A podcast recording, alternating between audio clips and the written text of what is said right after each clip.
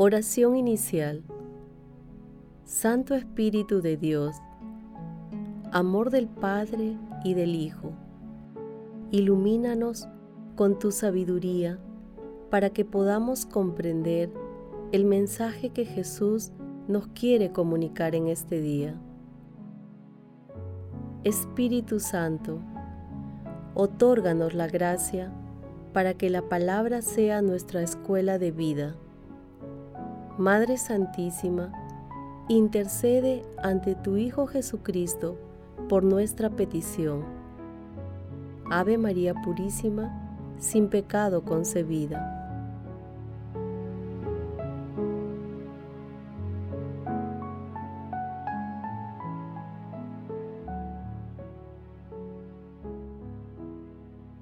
Lectura del Santo Evangelio según San Marcos, capítulo 6, versículos del 14 al 29. En aquel tiempo, como la fama de Jesús se había extendido, el rey Herodes oyó hablar de él. Unos decían, Juan Bautista ha resucitado, y por eso las fuerzas milagrosas actúan en él. Otros decían, es Elías, y otros, es un profeta como los antiguos. Herodes, al oírlo, decía, es Juan, a quien yo decapité, que ha resucitado. Es que Herodes había mandado arrestar a Juan y lo había metido en la cárcel encadenado. El motivo era que Herodes se había casado con Herodías, mujer de su hermano Filipo, y Juan le decía que no le era lícito tener la mujer de su hermano. Herodías, Herodías aborrecía a Juan e intentaba matarle, pero no podía, porque Herodes respetaba a Juan sabiendo que era un hombre justo y santo y lo defendía. Cuando lo escuchaba, quedaba desconcertado y lo escuchaba con gusto. La ocasión llegó cuando Herodes, por su cumpleaños, ofreció un banquete a sus dignatarios, a sus oficiales y a la gente principal de Galilea. La hija de Herodías entró y danzó gustando mucho a Herodes y a los convidados.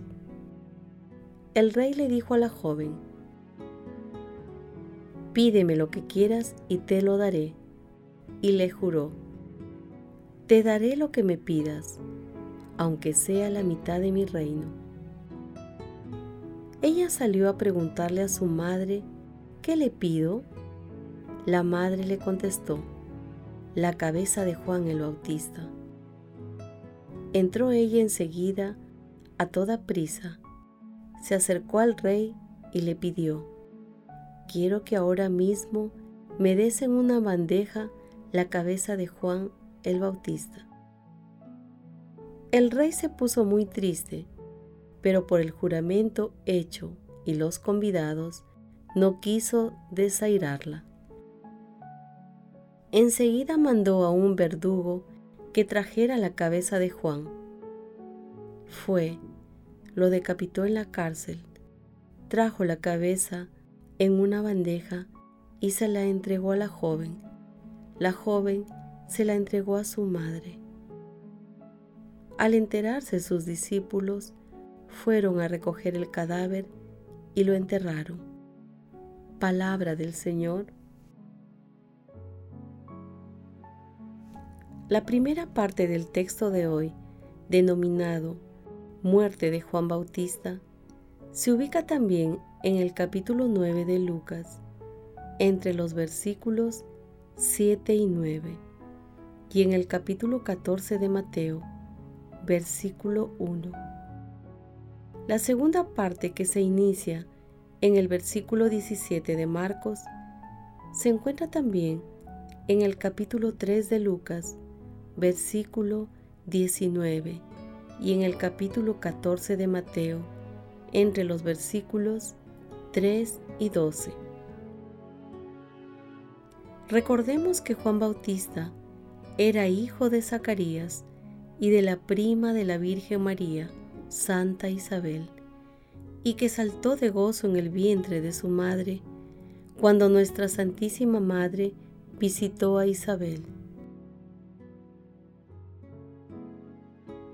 En el texto se relata los momentos anteriores a la muerte de Juan, ordenada por Herodes, quien se había unido en matrimonio ilícito con Herodías, mujer de su hermano Filipo. Herodes respetaba a Juan y escuchaba con atención su palabra, pero no quería romper la relación inmoral que tenía con Herodías. Y, en una noche de libertinaje y por insinuación de la hija de Herodías que bailaba para él y su corte de invitados, toma la decisión de matar a Juan Bautista. Lo que le sucedió a Juan Bautista se considera como una prefiguración de lo que le sucedería a Jesús más adelante.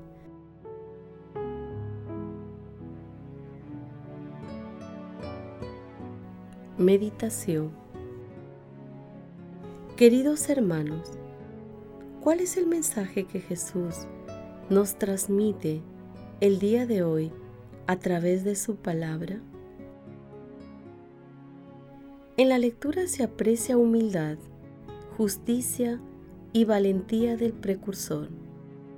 Él cumple su ministerio de anunciar la venida del Mesías y la llegada del reino, instando a todos los hombres a la conversión mediante el cumplimiento de los mandamientos de Dios. En cambio, Herodes era un rey débil, esclavo de sus inmorales pasiones. Prefiere ejecutar a un hombre justo por miserables placeres. Aunque tenía miedo matar a Juan Bautista, se enredó en el laberinto de su danza fatal.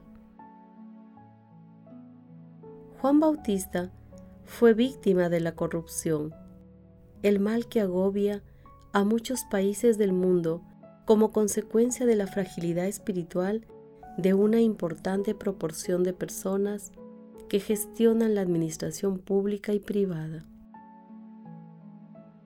La causa central de la corrupción está en la fragilidad espiritual de las personas. Por ello, el tratamiento de dicho problema tiene que ser espiritual. En tal sentido, todos estamos llamados a participar en la eliminación de este flagelo. Asimismo, en la actualidad, son muchas las personas que desean saber de nuestro Señor Jesucristo, que desean conocerlo y vivir una experiencia de cercanía plena con Él. Estos deseos de nuestros hermanos, muchas veces intensos y otras veces frágiles, precisan también el testimonio vivo que nosotros podamos dar de nuestro Señor Jesucristo. Queridos hermanos, meditando la palabra de hoy, respondamos. ¿Cómo actuamos frente a las situaciones de corrupción que ocurren en nuestro país y en nuestro entorno? ¿Quién es Jesús para nosotros? ¿Cómo actuamos cuando estamos cerca de personas que desean conocer a nuestro Señor Jesucristo?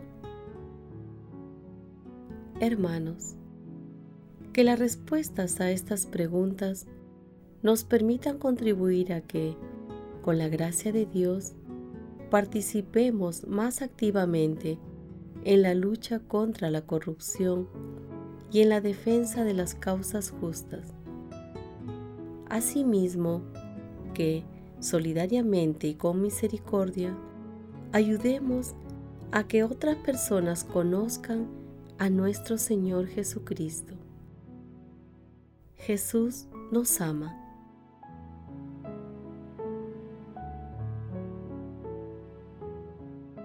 Oración. Espíritu Santo, amor del Padre y del Hijo, ilumina las mentes de las autoridades de los gobiernos para que siempre actúen con justicia y sean fieles testigos de las enseñanzas de Jesús. Amado Jesús, deseamos conocerte más, amarte más. Queremos seguirte con fidelidad y transmitir tu mensaje de amor y misericordia a todos nuestros hermanos en el mundo. Amado Jesús, otórganos los dones del Espíritu Santo para no desfallecer en nuestro seguimiento, especialmente en los momentos de tribulación. No lleves cuenta de nuestros delitos, Señor, pues de ti procede el perdón. Amado Jesús, te suplicamos ilumines con tu rostro a los difuntos que yacen en tinieblas y en sombras de muerte, y ábreles la puerta de tu reino. Protege, Señor, a las almas de las personas agonizantes para que lleguen a tu reino. Dulce Madre María, Madre Celestial, Madre de la Divina Gracia, intercede ante la Santísima Trinidad por nuestras peticiones.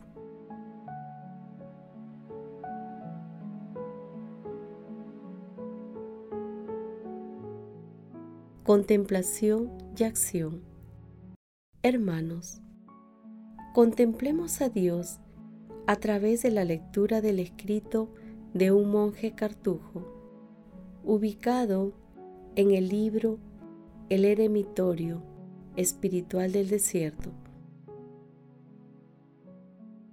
Juan creyó en su misión, cree tú en la tuya. No se buscó a sí mismo y nada hizo por dejar su soledad y deslizarse en el séquito privilegiado de Jesús.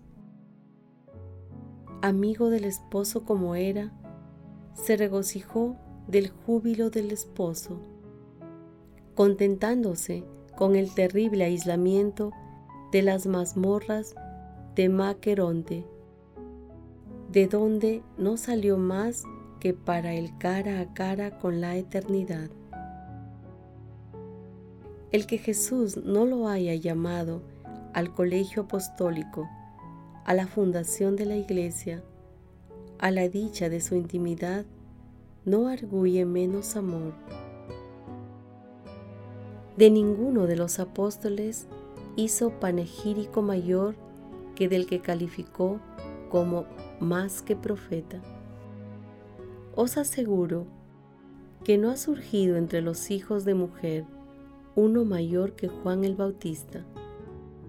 Tenía que ser el modelo alentador de las almas que renunciarían a todo, incluso a la suavidad de los favores divinos para que sea glorificado en ellas y por ellas el Dios mismo de toda consolación. No es poco olvidarse hasta ese extremo y aguantar en el desierto esa suprema austeridad del silencio de Dios sin que se cuarteen ni la fe ni la esperanza. El precursor supo comprender la actitud misteriosa de Jesús respecto de él y en la robustez serena de su fe por Cristo. Tan distante abundaba su consolación. Su felicidad no fue otra que la aurora de la salud del mundo. Como no ha recibido ministerio alguno en la nueva economía, se oculta en el silencio de la contemplación. De hecho, el amigo del esposo es también la esposa y desde la visitación no ha salido de la cámara nupcial en la que el verbo la colma de claridades.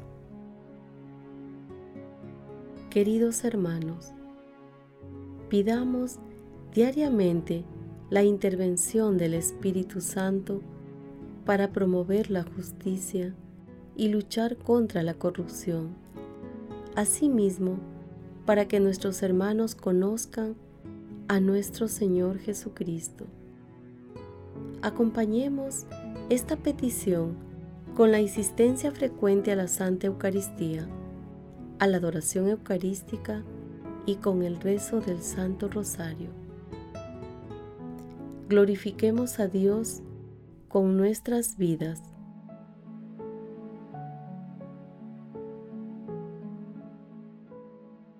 Oración final. Gracias Señor Jesús por tu palabra de vida eterna.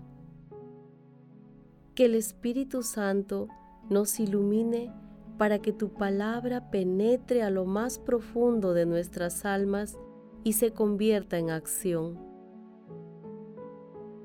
Dios glorioso, escucha nuestra oración.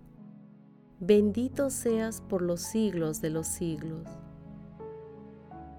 Madre Santísima, intercede ante la Santísima Trinidad por nuestra petición. Amén.